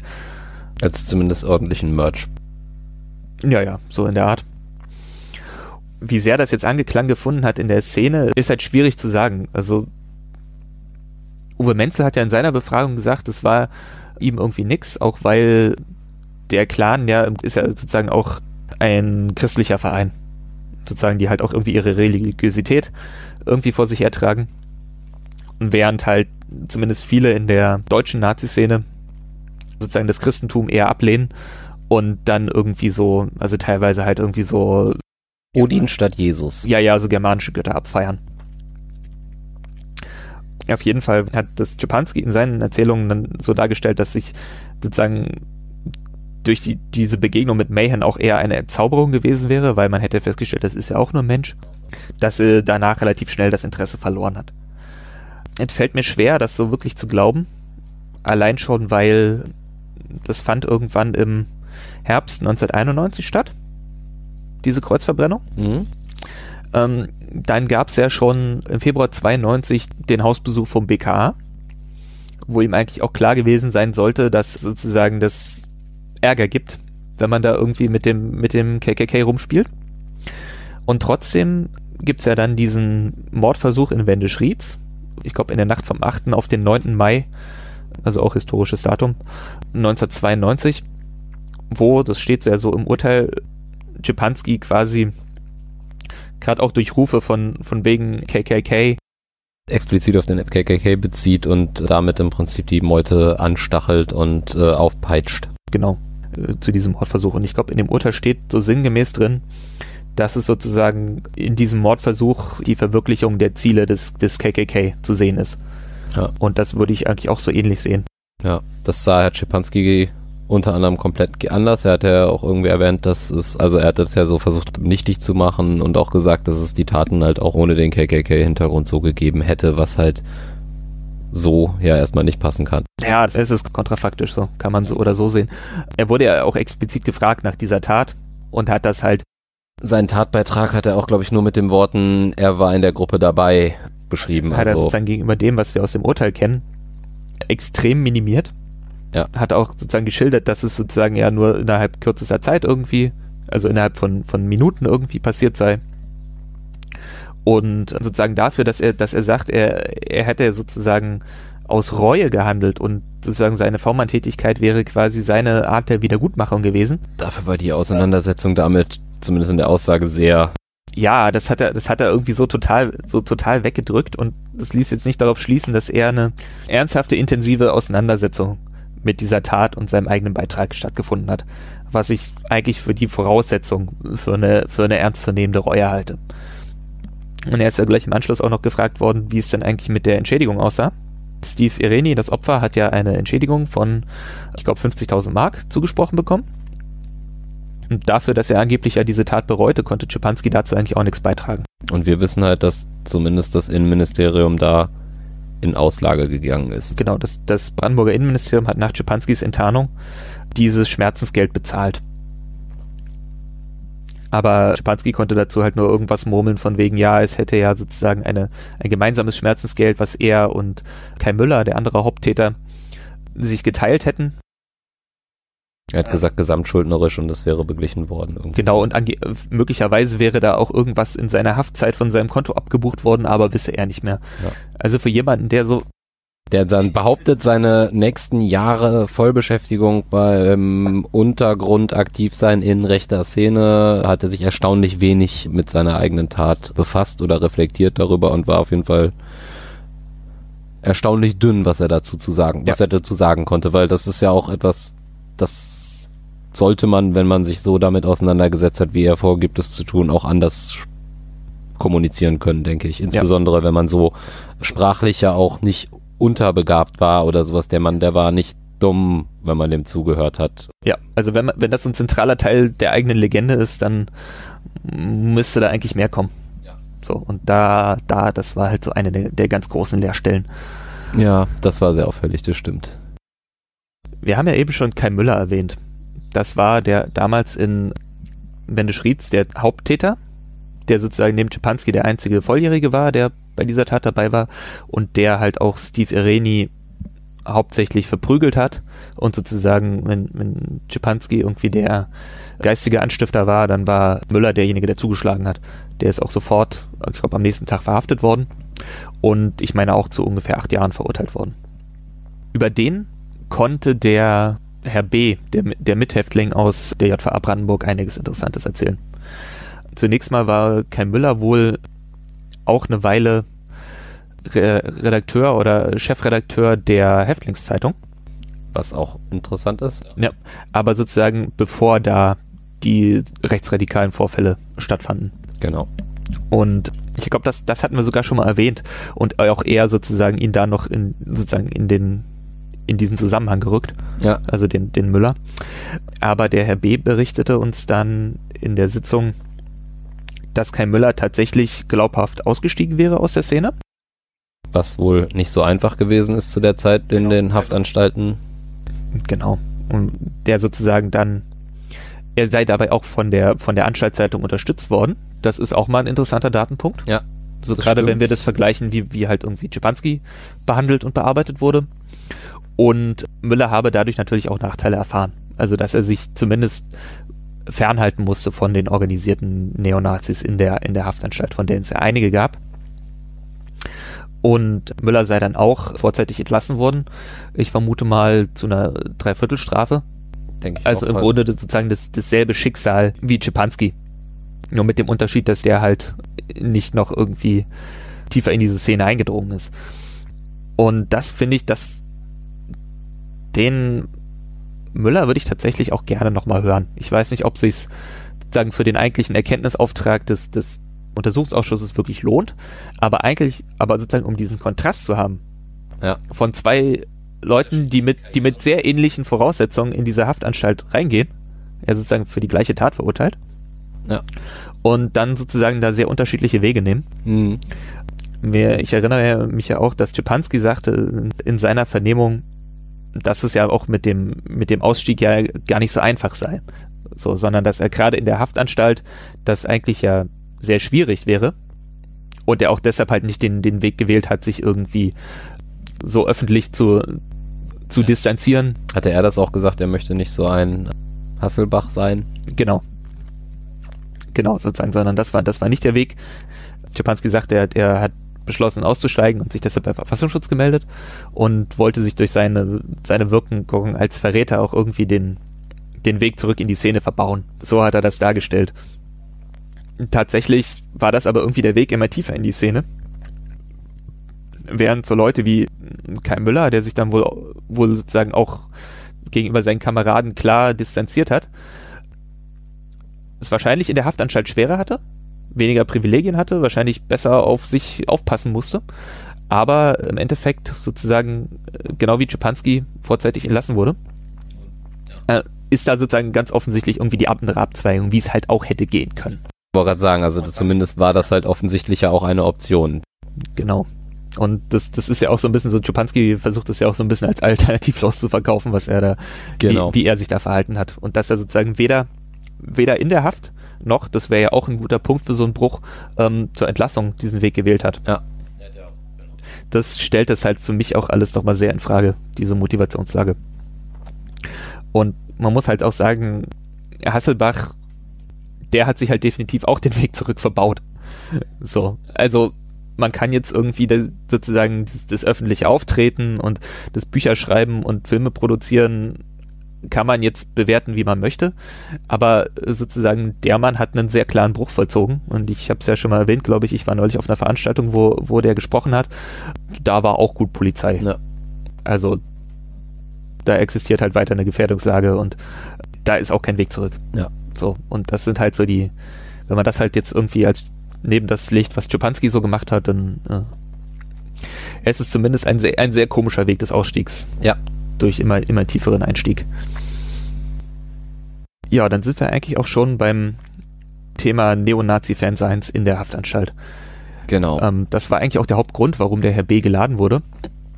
Weil er eben als Mitglied dieser Redaktion der Häftlingszeitung in der JVA Brandenburg feststellte, dass da in größeren Mengen Papier abhanden kommt, Ja. ohne dass so richtig klar war, wo es hingeht. Und das halt ein Problem wurde für die, für die Häftlingszeitung, weil sie das irgendwann selber bezahlen mussten. Genau, die Anstalt war wohl, soweit er das beschrieben hat, von zwei Menschen besetzt, die da sozusagen das als Job während ihrer Haftzeit gemacht haben, diese, diese Redaktion zu leiten und immer so sechs bis sieben freiwillige Helfer, die dann in der Zeit abends nach der, nach der Arbeit oder sowas sich da halt eben in diesem Raum begeben konnten. Da wurde eine Zeitung herausgebracht. Es gab ein klares Budget für Materialien und Papier. Es gab äh, entsprechende Satzmaschinen und Druckerei und Druck, so auch wie die, wie man das so in diesen selbstkopierten Zeitungen teilweise kennt, eben mit dieser Vertackerung in der Mitte. Und da ist halt eben Material verschwunden, was eben nicht durch den Verkauf der Zeitung mehr reinkam. Und daraufhin haben die da halt so ein wenig Fallen gestellt und beobachtet. Und genau sozusagen beim Drucker irgendwie abgeschrieben, wie viel Papier da verbraucht wurde, Genau. den Zähler ausgelesen. Und dann irgendwann tatsächlich auch mal noch Kopien gefunden, die in der Maschine geblieben waren. Genau, zunächst irgendwie mehrfach festgestellt, dass irgendwie über Nächte 500 bis 1000 Blatt da immer verschwanden und dann lagen halt da entsprechend die Kopiervorlagen aus dem Weißen Wolf da und das hat er halt zur Anzeige Genau. gegeben. Das hat er dann sozusagen erstmal intern an den, an den Sicherheitsdienst in der äh, Haftanstalt gemeldet, da aber wohl keine Reaktion erfahren und dann wohl irgendwann Anzeige erstattet und dann gab es ja später auch noch, gab es ja dann irgendwie einen Artikel, ich glaube in der Jungle World oder so, dass das öffentlich machte. Und so kam es eigentlich dazu, dass, dass das daraus halt auch so ein Skandal wurde. Wir hatten ja kurz gesagt, dass Kai Müller auch sozusagen einer der Redakteure dieser Zeitung gewesen war. Auch weil sozusagen dieser etwas abgeschirmte Ort da, diese, die Redaktion war irgendwie unterm Dach eines Hafthauses, Ja. ähm, sozusagen ihm einen, einen geschützten Rückzugsraum bot. Und nachdem Müller da irgendwie, ich glaube, verlegt oder ich glaube in den offenen Vollzug kam oder so, und also auf jeden Mhm. Fall der, der Redakteur wechselte, kam ein neuer, eigentlich unpolitischer Häftling, der aber sozusagen als jemand galt, der irgendwie Geschäfte gemacht hat, wo er konnte. Und dann fingen halt diese Dinge an, dass da irgendwas abhanden kam. Und der sozusagen, also so wie der Herr B. das geschildert hat, hat der, der Chefredakteur, den er dann im Endeffekt auch angezeigt hat, deswegen das eher aus Geschäftssinn gemacht als aus einer ideologischen Überzeugung. Herr B. hat auch erzählt, dass diese Fansigns da im, also in der Haftanstalt im Umlauf waren, dass er ja auch am Anfang seiner Haftzeit sowas hat angeboten bekommen und nachdem er sich dann klar di- distanziert hat, dann sowas irgendwie nicht mehr zu Gesicht bekommen hat. Ja, also es wurde auch, er wurde auch unter anderem, wir hatten das ja auch schon mal erwähnt, dass in der Haftanstalt irgendwie Musik durch die Räume geschaltet, das hat er halt auch nochmal bestätigt Genau. und das auch weniger als, da hört jemand Musik, als vielmehr als Statement, entweder an andere Gefangene oder sowas halt so, also als, als, ja, Na klar, Ausdruck, klares Statement. Ausdruck der Dominanz sozusagen der rechten Gefangenen. Diese Redaktionsräume lagen wohl in, ich glaube, Haus 1 der Haftanstalt. Oder in Abteilung 1. Genau, wenn die anderen alle in Abteilung 3 Genau, untergebracht waren. Schipanski, genau, und auch der Herr B. Das heißt, Schipanski hatte selber keinen, zumindest anfangs keinen direkten Zugang. Aber es gab andere rechtsradikale Gefangene, zum Beispiel Mike Fischer und Jens Werner Glocke. Mhm. Letzterer halt von dieser äh, ersten Werwolf-Jagdeinheit in Senftenberg, der Mord an Timo Kelke als Kontext. Die waren wohl in Haus 1 und die hatten da den entsprechenden Zugang. Und Schipanski hat uns jetzt auch, nachdem das eigentlich aus den, aus den Akten und den, dem, was so bekannt war, schon ziemlich klar war, hat uns auch Schipanski nochmal bestätigt, dass zumindest das Fansein Weißer Wolf, das hauptsächlich von Mike Fischer aus Haus 1 der JVA betrieben wurde, tatsächlich in der Haftanstalt gedruckt wurde. Ja.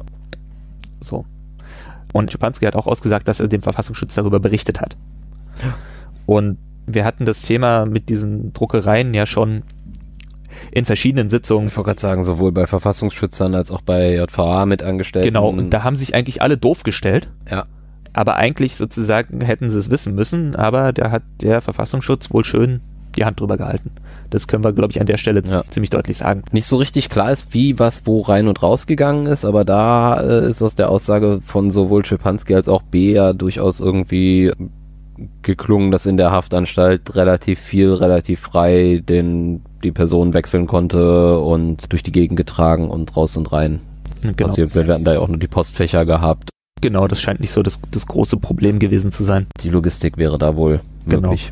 ich glaube, Czepanskis eigenes Fansein des United Skins wurde sozusagen arbeitsteilig drinnen und draußen produziert. Genau. Also er hat, er hatte ja wie gesagt keinen, zumindest am Anfang keinen direkten Zugriff auf die Druckerei und die Redaktion, aber er konnte halt im Büro eines eines JVA-Mitarbeiters konnte er den Kopierer benutzen, wohl auch selbstständig, Ja. während andere andere Gefangene konnten halt Blatt Papier abgeben zum Kopieren. Genau, da gab es wohl irgendwie ein Formular, wo sie irgendwie dann auch und das bezahlen und dann konnte man da den Kopierauftrag abgeben und Herr Schipanski schien da einen größeren Zugriff zu haben, um halt eben Kopien fertigen zu können.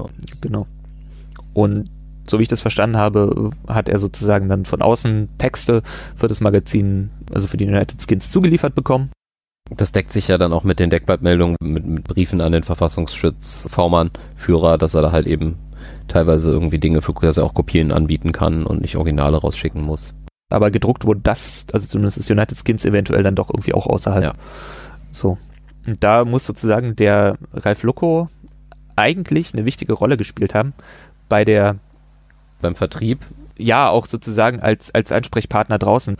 Czepanski hatte für das United Skins ein Postfach in Königs Wusterhausen und hat ausgesagt, dass Ralf Loco das gelehrt hat.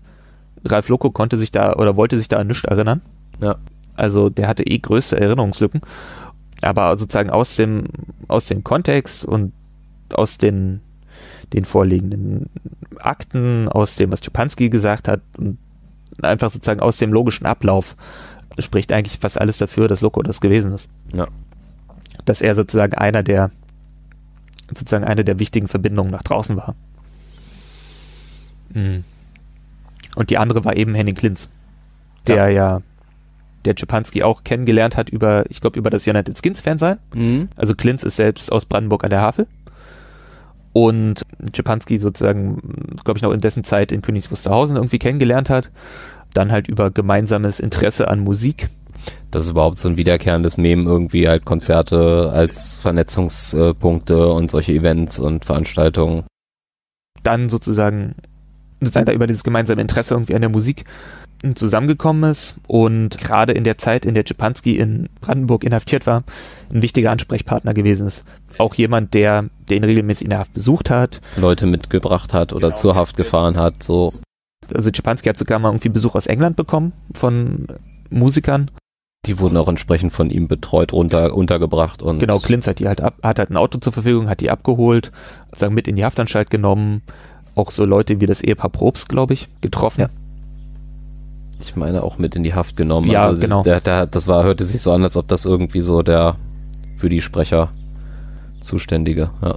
Ja, genau, auf jeden Fall. Da hat da sozusagen eine wichtige Rolle bei der Logistik gespielt. Hat auch Czepanski, wenn der Freigang hatte, mal sein Auto ausgeborgt Stimmt, das gab's auch, ja. und sozusagen in der Hinsicht eine wichtige Rolle gespielt. Und auch, wenn wir schon gerade bei Clint sind, auch eine wichtige Rolle gespielt in der internationalen Vernetzung. Weil er halt sozusagen gute Kontakte hatte, zum Beispiel über Marcel Schilf, mit dem er zusammen aufgewachsen ist. Und Marcel Schilf ist dann später noch aus der DDR nach Dänemark ausgereist mit seiner Familie Mhm. und hat dann da eine relativ wichtige Rolle auch bei der Produktion von, von Rechtsrock-Musik sich erarbeitet und Dementsprechend auch die Kontakte in die BNH-Szene nach England. genau sehr, sehr viel ge- sozusagen sehr viel für die Vernetzung getan in dem in diesem Dreieck Großbritannien, Skandinavien und äh, Deutschland. Ja. Und über sozusagen Klinz und Schilf müssen halt viele dieser Kontakte nach England entstanden sein. Da hatte dann, hatten dann halt Klinz zusammen mit Jan Werner, den er dann auch irgendwie in diesem Kontext kennengelernt haben muss. Dann die Movement Records. Genau. Also. Werner, Werner gründete dann dieses, dieses äh, Movement Records Label und Werner und Klinz haben zusammengearbeitet bei der Organisation von Konzerten. Also so wie ich das, wie ich das von Klinz verstanden habe, hat er halt im Zweifelsfall die Musiker aus England organisiert, weil er der den entsprechenden Draht hatte. Ja.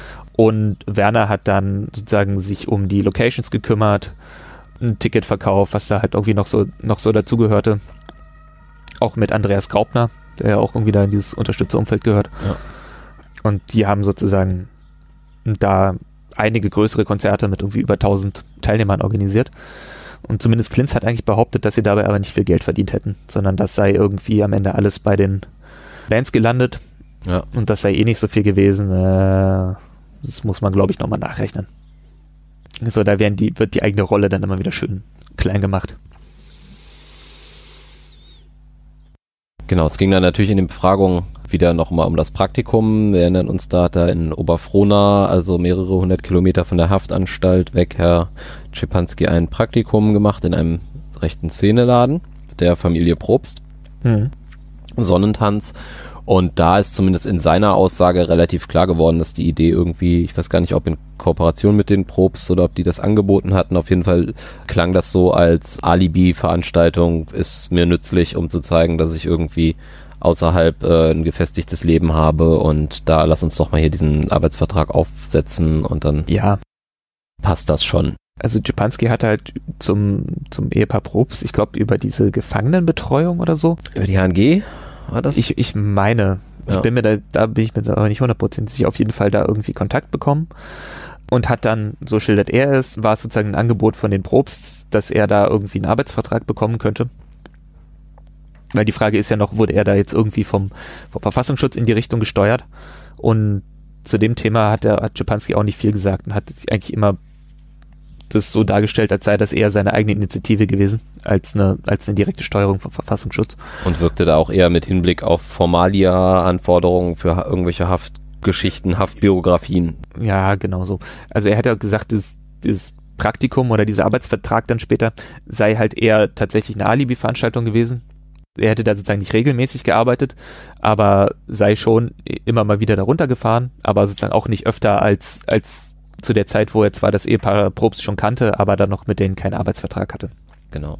Von Seiten der Probst war wohl die Intention auch, dass Schipanski beim CD-Vertrieb helfen sollte. Und er sollte da wohl irgendwie sitzen und andere Szeneläden anrufen und irgendwie versuchen, die CDs, die die Probst vertrieben, da für die sozusagen zusätzliche Absatzmärkte zu, zu erschließen. Für mich schien es so, als wollten sie halt Schipanskis Vernetzung in der Szene nutzen, Ja. um sozusagen ihr Geschäft irgendwie zu erweitern. Was dann ja auch als Homeoffice-Job machbar wäre. Ja, ja. Ähm, Mit Handy und Computer in der Haftanstalt. Ja, genau. Auf jeden Fall sagte das, das fand ich dann auch noch einen interessanten Punkt, Schipanski, dass der Arbeitsvertrag tatsächlich nur einen Monat, Angedauert hat. nur einen Monat Bestand hatte, genau. Weil ich glaube, Schipanskis Werbeversuche wohl nicht so erfolgreich waren, wie der, wie der Herr Probst sich das gewünscht hätte, oder sie irgendwie sonst nicht so, nicht das Geld dafür, dafür übrig hatten. So habe ich das auch in Erinnerung, ja. Also so, so ungefähr. Und dass sozusagen dieser, dieser Arbeitsvertrag nur irgendwie für einen oder zwei Monate im Frühjahr 1999 bestand. Gleichzeitig wird aber dieses bestehende Arbeitsverhältnis im November 99 bei der Entscheidung über Schipanskis Haftentlassung noch als Argument herangezogen, was sozusagen für eine äh, für eine für eine Haftentlassung und für eine Perspektive nach der Positive Prognose, ja. Ja. Genau. Und ich meine, der, wir wussten ja schon, dass es eigentlich völliger Unsinn ist, ein Praktikum in einem Szeneladen wieder sozusagen als p- positiv für die Entlassung heranzuziehen, wenn doch gleichzeitig die Vorgabe an den, an den Gefangenen ist, sich aus der Szene fernzuhalten. Aber jetzt kommt ja noch dazu, dass, dieses, dass dieser Arbeitsvertrag ja irgendwie schon seit einem halben Jahr nicht mehr existierte. Und auch davon wusste der Verfassungsschutz. Es wurde, Schipanski wurde gefragt, haben Sie das denn berichtet? Natürlich hat er das berichtet, Auch, das, auch der ganze Komplex überhaupt, die, diese Haftanstalt-Geschichte ist von vorne bis hinten kein gutes Zeugnis für die Haftanstalt. Ja, also weder für die Justiz Vorsichtig. noch für die, noch für den Verfassungsschutz. Und Volkmar Schöneburg sprach ja schon in, in vorhergehenden Sitzungen mal irgendwie von organisierter Gefangenenbefreiung. Ja. Und das, dieser Eindruck, der hat sich da auf jeden Fall verstärkt. Ach ja, ein, eins hätte ich noch zu, noch zu ergänzen. Wir, wir fragen uns ja immer noch, wer dieses Praktikum eigentlich genehmigt hat. Innerhalb der Anstalt. innerhalb der Anstalt. Und Schipanski, also bis jetzt konnte darauf irgendwie noch keiner eine, irgendwie eine Antwort geben. Die vom, die aus der Haftanstalt wollten es alle nicht gewesen sein und konnten sich auch immer nicht vorstellen, dass sowas überhaupt genehmigungsfähig wäre, irgendwie 300 Kilometer von, von Brandenburg entfernt ein Praktikum zu machen.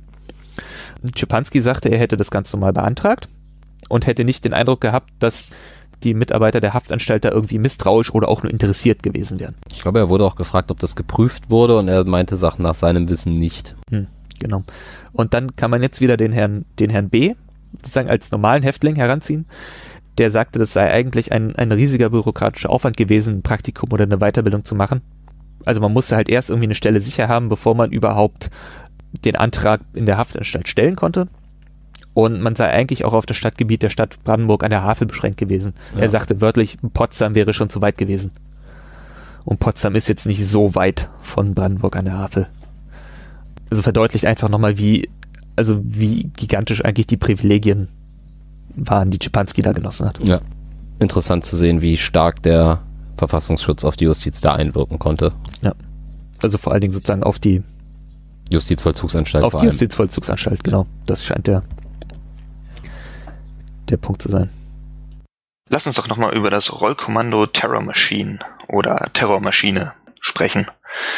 Das war ja auch was, wo eigentlich alle vier Zeugen aus der Nazi-Szene, also Klinz, Jepanski, Menzel und Luko, zu befragt wurden. Und von allen nicht wirklich irgendwas gesagt wurde, außer eben, dass das halt ja, wie sagt eine Menzel, eine Erfindung, um die Antifa zu foppen sei.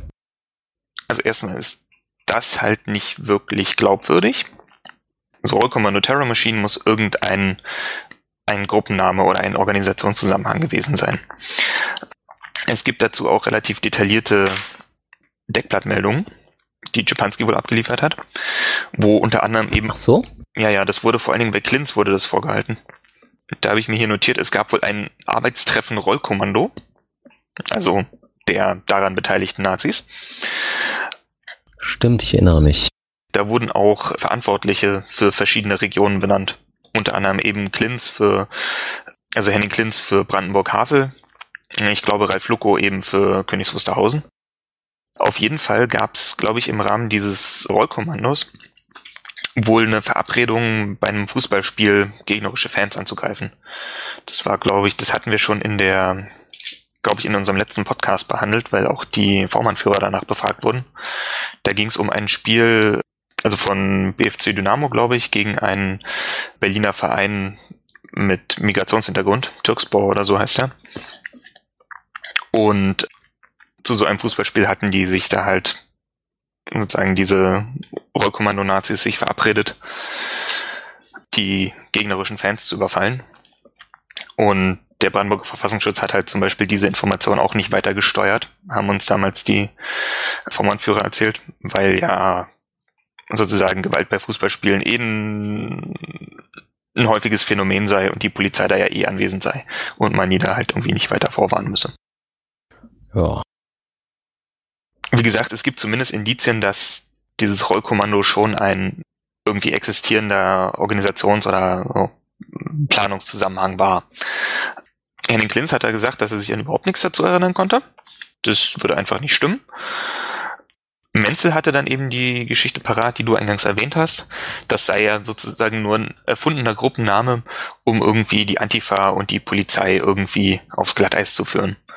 Und die Frage kam auch daher, weil er halt in den Booklets zu verschiedenen CDs, die er veröffentlicht hat, halt auch immer wieder diverse Organisationen grüßt. Und da war wohl auch irgendwie mal das Rollkommando mit erwähnt. Genau, unter anderem in der Ausgabe 5 vom Lanza gab es dann auch einen Artikel mit Unterschrift Terrormaschine Brandenburg. Da hat er nur irgendwie Menzel reagiert mit, naja, passt doch. Also dazu muss man sagen, dass das Terror Machine halt auch irgendwie so ein naja, sozusagen ein Begriff oder ein Label ist, was, was oft in Zusammenhang mit Combat 18 irgendwie erscheint. Combat 18 in England hatte teilweise auch den, sozusagen den, den vollen Namen Combat 18 Terror Machine. Und es gibt halt auch von verschiedenen Bands aus diesem Zusammenhang gibt's halt auch Lieder mit dem Titel Terror Machine von Eudoxie unter anderem.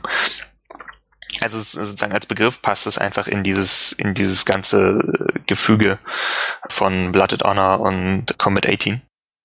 Das ist jetzt, ist jetzt die Zeit, ist, musst du mir gerade nochmal helfen, die Zeit vor oder nach der Trennung der beiden Lager, also der, der BNH Germany. Wo sind wir jetzt gerade? Ich kann es jetzt gar nicht genau sagen. Wir sind irgendwo zwischen 98 und 2000. Also auch halt während irgendwie diese, diese äh, ganzen Trennungsdinge da am Laufen waren. Also auch in Großbritannien mit C18 BH und in Deutschland irgendwie, weiß ich nicht, Pinocchio und Werner. Ja, das spielt, glaube ich, an der Stelle aber gar nicht so eine große Rolle. Okay. Ich wollte, ich wollte eigentlich bloß darauf hinaus, dass das sozusagen ein Terror Machine Begriff ist, der sozusagen in dieses, sozusagen eindeutig in dieses Umfeld gehört. Und sozusagen mehrere Abgeordnete haben halt versucht, Menzel und auch die anderen darauf festzunageln, ob das sozusagen eine, eine bestimmte Gruppe, eine Organisation gewesen wäre. Und da haben die sich halt, also entweder haben sie sich halt gar nicht erinnern wollen, oder Menzel hat sich eben damit rausgewunden, dass er sagte, ja, das sei halt nur so eine Erfindung. Und ich glaube, was es, was es sozusagen auch schwer macht, ihn oder andere Leute da tatsächlich irgendwie so sozusagen auf einer bestimmten Gruppe oder einen bestimmten Gruppennamen tatsächlich irgendwie festzunageln, ist halt einerseits diese Zellenstruktur oder dieser, dieser Gedanke des führerlosen Widerstands, dass halt auch sozusagen in diesem, diesem ganzen Netzwerk von Comet 18, äh, von Blood and Anna halt auch immer wieder Leute sich irgendwie sozusagen da irgendwie kleine Zellen gebildet haben, sich irgendeinen Namen gegeben haben teilweise und das dann wohl auch mal sich wieder verlaufen hat oder sich aufgelöst hat oder so. Wir haben ja irgendwie diverse Organisationsnamen, wo dann am Ende doch irgendwie wieder das gleiche Personal dahinter steht. Ich meine, auch die nationale Bewegung könnte man da vielleicht einsortieren. Ja. Ich, ich würde, ich würde Menzel nicht abnehmen, dass das halt einfach komplett ein Fake war, aber wie tiefgreifend und langanhaltend dieser Organisationszusammenhang dann auf der anderen Seite tatsächlich war, da hätte ich halt auch Zweifel dran. Ja. Und das war ja auch, das war ja auch sozusagen Teil der, Teil der Strategie. Da halt immer wieder, um halt Verboten oder irgendwie Ermittlungen zu entgehen, äh, und teilweise wahrscheinlich auch so aufgrund der Ego-Trips der einzelnen Leute entstanden halt da ständig irgendwie neue, neue Namen und neue Organisationen.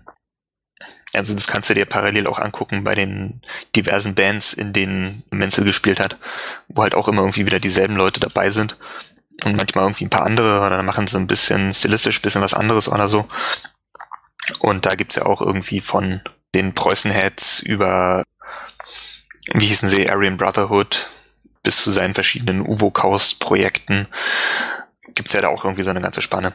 Und ich habe das Gefühl, das hat sich so ähnlich halt auch auf der, ich sag mal, politischen oder militanten Ebene ähnlich abgespielt. Ja. Also zu dem Komplex des Konzerts in Hirschfeld und zum Thema der Nazi-WG C85 in Chemnitz und der Verbindung, die da zwischen dem, dem Brandenburger Blatt und Honor Kreisen und dem direkten Unterstützerumfeld des NSU in Chemnitz besteht, würde ich auf das Interview verweisen, das wir mit Isabel Vandré geführt haben. Da hat sie das, glaube ich, relativ gut eigentlich ausklamüsert, wo da die Verbindungen bestehen. Ja, genau. Und dazu haben wir auch noch die Veranstaltung im Sputnik. Die haben wir auch noch aufzeichnen können, beziehungsweise also den Input von Isabel, den packen wir als Audiodateilink auch noch an den Podcast hinten dran. Also als, als Link in den Show Notes. Genau, Link in den Show Notes dann einfach also auf gsa.to im Eintrag zu der Folge gucken, da findet ihr dann auch entsprechend den Link. Super. Dann denke ich, haben wir zumindest das meiste von den vielen Dingen, die in diesen ganzen Sitzungen gefallen sind, irgendwie abgeklappert. Also ich bin mir, bin mir sicher, dass es nicht, dass es nicht, nicht ganz vollständig ist, aber es war einfach so viel. Und bei manchen Sachen gibt es hoffentlich noch mal eine Gelegenheit, in den nächsten Folgen nochmal irgendwo anzuschließen. Ja, das denke ich auch. Das wird sich auf jeden Fall noch was ergeben. Und ansonsten hoffe ich, dass wir hier in Zukunft ein bisschen regelmäßiger wieder aufschlagen. Dann würde ich sagen, bedanken wir uns fürs Zuhören, für die Aufmerksamkeit. freuen uns wie immer über Kommentare und Kritik auf Twitter über gsa-bb oder im Netz unter gsa.to. Da findet ihr auch unsere E-Mail-Adresse und die Hinweise zur Krypto. Und damit würde ich sagen, wünschen wir euch einen schönen Tag und hören uns beim nächsten Mal. Ja, vielen Dank. Bis dahin. Tschüss.